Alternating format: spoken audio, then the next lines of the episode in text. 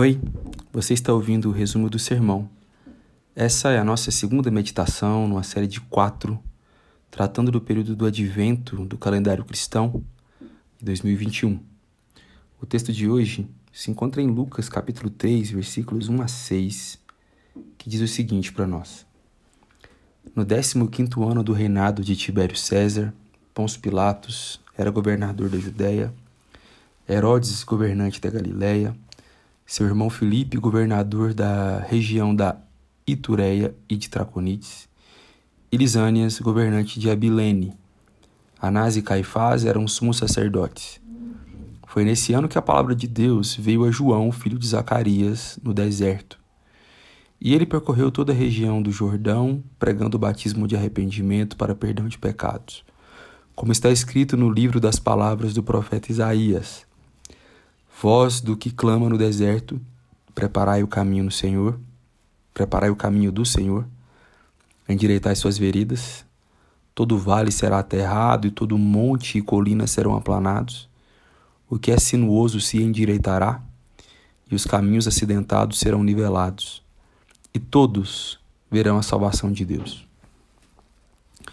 Nesse segundo domingo do Advento, que foi semana passada, a palavra de Deus nos deu condições de ver umas dinâmicas da experiência humana bem repetitivas.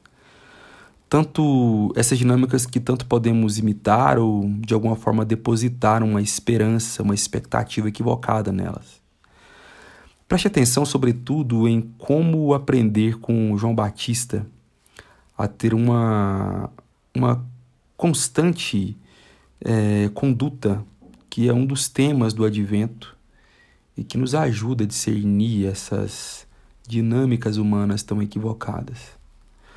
O versículo 1 e 2, é, existem algumas maneiras de entrar nesses dois versículos para poder explicá-lo, poder explicá-los. A gente pode ver que ele nos dá uma data, no 15º ano do reinado de Tibério César. A gente vê também que ele dá alguns nomes mas eu tenho a impressão que Deus quer que vejamos para além dessas informações importantes de datas e nomes.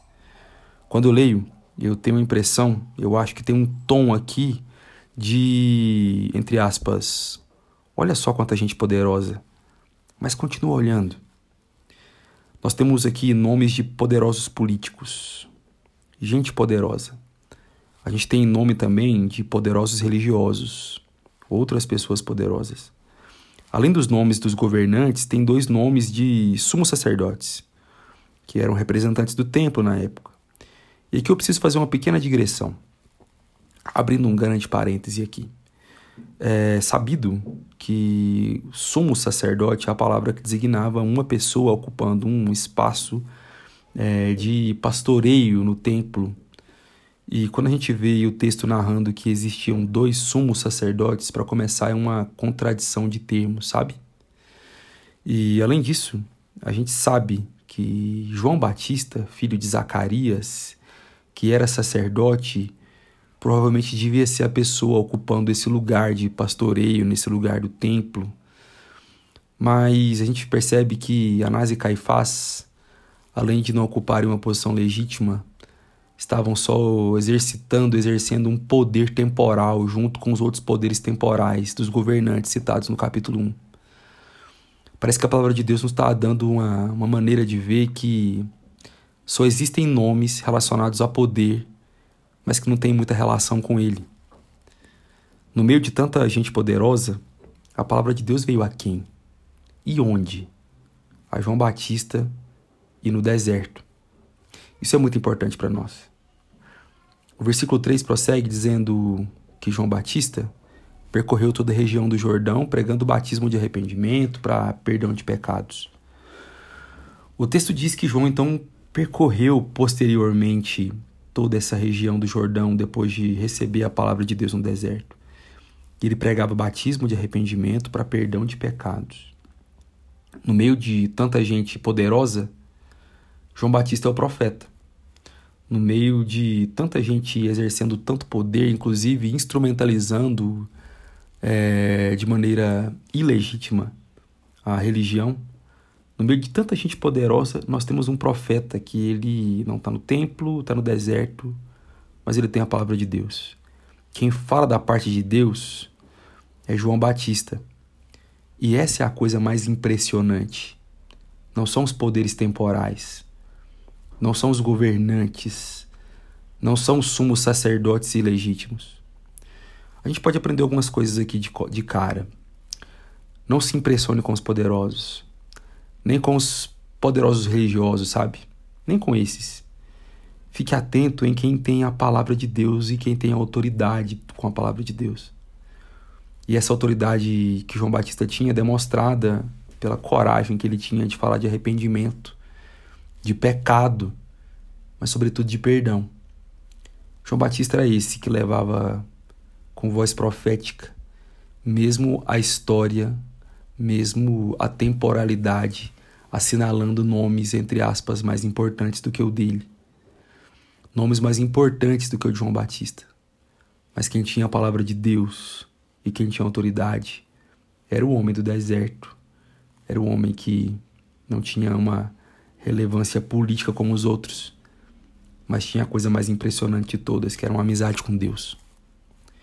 Versículos 4 a 6, a gente vê que a mensagem de João Batista é muito oportuna. Ele se apropria, o evangelista se apropria de um texto bíblico em Isaías e fala que João Batista é esse que prepara o caminho do Senhor, que é um tema do advento.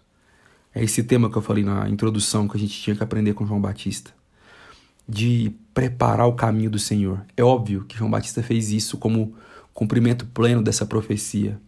Mas também é óbvio que essa é uma conduta, uma postura digna de ser imitada pelos amigos de Jesus. Sermos pessoas que preparam o caminho do Senhor, que preparam corações para que esses próprios corações recebam essa palavra, recebam essa pessoa, recebam também essa amizade. O texto diz também, né? Endireitai suas veredas. Ou seja, consertem a vida de vocês, endireitai esses caminhos, endireitai esses caminhos onde nós passamos, onde nós vivemos o chão da vida.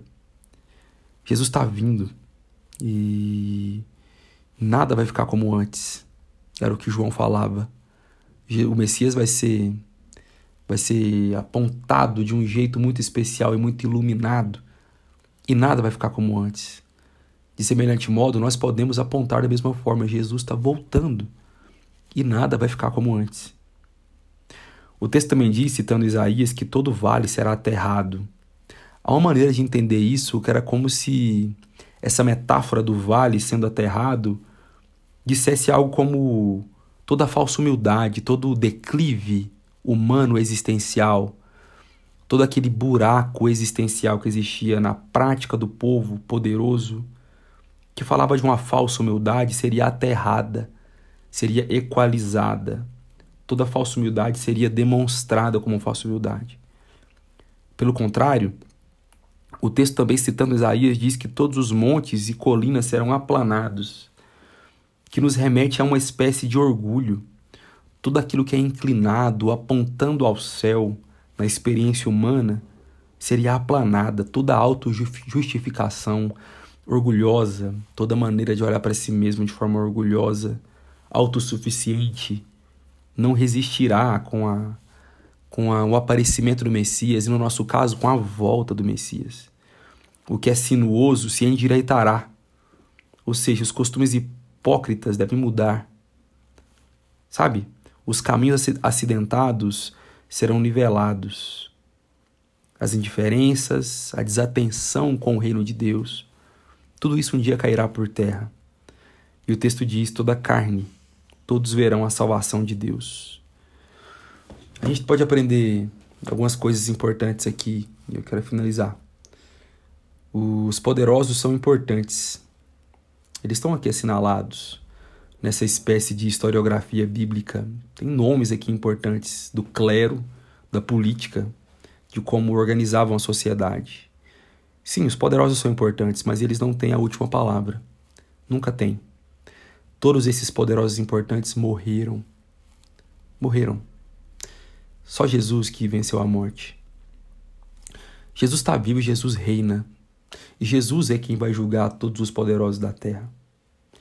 Uma coisa, outra implicação relacionada ao advento importante para nós.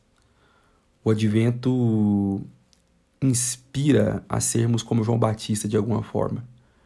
Voz que clama, que prepara o caminho do Senhor, que deve ser dita aos quatro ventos, que diz, sem nenhum constrangimento, com muita reverência e com senso de missão muito acentuado também, que Jesus está voltando, que Jesus voltará e que nada vai ficar como antes.